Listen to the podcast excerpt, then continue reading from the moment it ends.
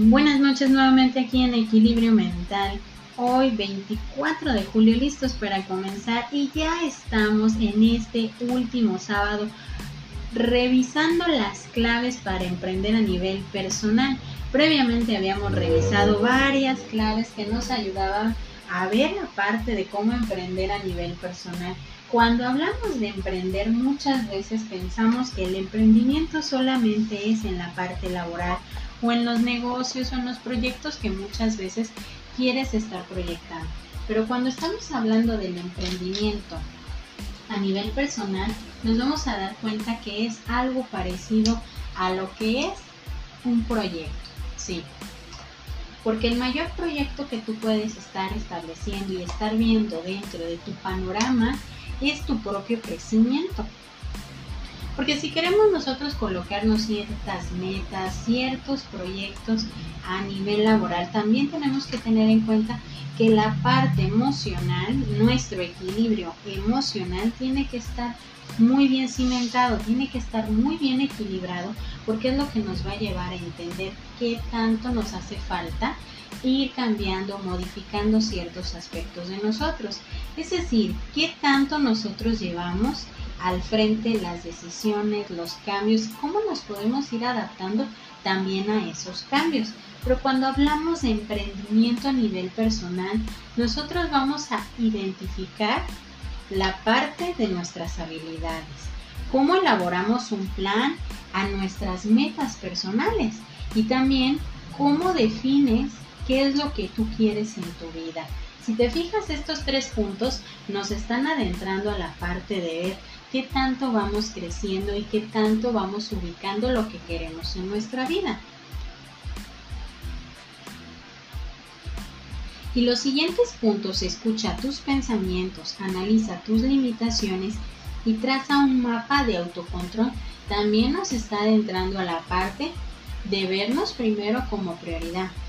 Ver cuáles son las limitaciones que podemos estar identificando en nosotros a veces las limitaciones pueden ser inclusive aquellas partes que más nos cuesta trabajo de aceptar de nosotros mismos. La ansiedad, la falta de confianza, la inseguridad son limitaciones que a veces tenemos que estarlas identificando muy cautelosamente porque muchas veces estas tres nos empiezan a provocar estragos en nuestro crecimiento. Y la parte de invierte en ti, busca y crea soluciones y forma una red de apoyo emocional y forma un equipo que te ayude a crecer. Son los siguientes puntos que vamos a revisar esta noche. Pero empecemos con esta frase. Cada cicatriz que tenemos es la confirmación de que las heridas sanan. Las cicatrices son marcas de superación que solo un verdadero guerrero Hace un momento podía yo estar de alguna manera definiendo la parte de lo que es el proceso de crecimiento. Que si hay o existen personas a lo largo de nuestra vida que nos pueden estar nutriendo o que muchas veces no nos dejan crecer y que cuando nosotros las estamos identificando es momento de entender que si quiero seguir sintiéndome mal, puedo estar en esa situación o con esa persona. Pero si quiero sentirme bien, que crezco, que avanzo, que sigo mis ideales, entonces haz un balance. Invierte en ti. Muchas veces podemos pensar que la mejor inversión de nosotros será la parte de un buen trabajo o de estudiar. Y claro que es el equivalente de crecimiento o de inversión. Pero también es lo que consideramos como metas personales, que nos pueden llevar al crecimiento o a la autorrealización personal. Cuando hablamos de invierte en ti mismo, tienes que invertir tiempo, conocimiento, análisis, también tener tu momento de esparcimiento, de estar contigo mismo para darte cuenta qué tanto vas creciendo y hacer este balance de las cosas que a veces hemos dejado de lado por las diferentes situaciones o por las diferentes maneras en las que nosotros mismos invocamos la parte de esa parte de frustración y que no sabemos de qué manera le podemos dar pie a seguir creciendo. Porque no sabemos si está bien o porque no sabemos si invertir tiempo en nosotros es equivalente a ser egoístas. Pero cuando estamos invirtiendo en nosotros mismos, también estamos dando en cuenta que vamos a ir modificando ciertos aspectos que son necesariamente sanos para sentirnos bien con nosotros mismos. Busca y crea soluciones. Imagínate que estás en un cuadro, ¿sí? Un cuadro como del piso donde tú estás parado en este momento y que solamente te den la indicación de que nada ni nadie te puede mover de ese cuadro. Debidamente estamos en un problema. ¿Por qué? Porque si queremos avanzar, movernos a algún lado, ir al baño, comer o hacer algo, efectivamente el estar en un cuadro no nos va a permitir avanzar y mucho menos nos va a permitir estar bien con nosotros mismos. Tenemos que comenzar con una pequeña rutina que nos puede liberar de lo que puede ser una atadura psicológica y es romper los esquemas, es decir, comenzar a ver las soluciones que son parte importante del avance y del cumplimiento de metas o de la forma en cómo podemos sentir esa autorrealización. Cuando hablamos de rutina también tenemos que hablar de la parte en lo que van a ser la visualización de tus metas. ¿Qué es lo que tú quieres hacer para lograr dichas metas? Propon, pero sobre todo forma un hábito y una rutina de cumplimiento. ¿Por qué?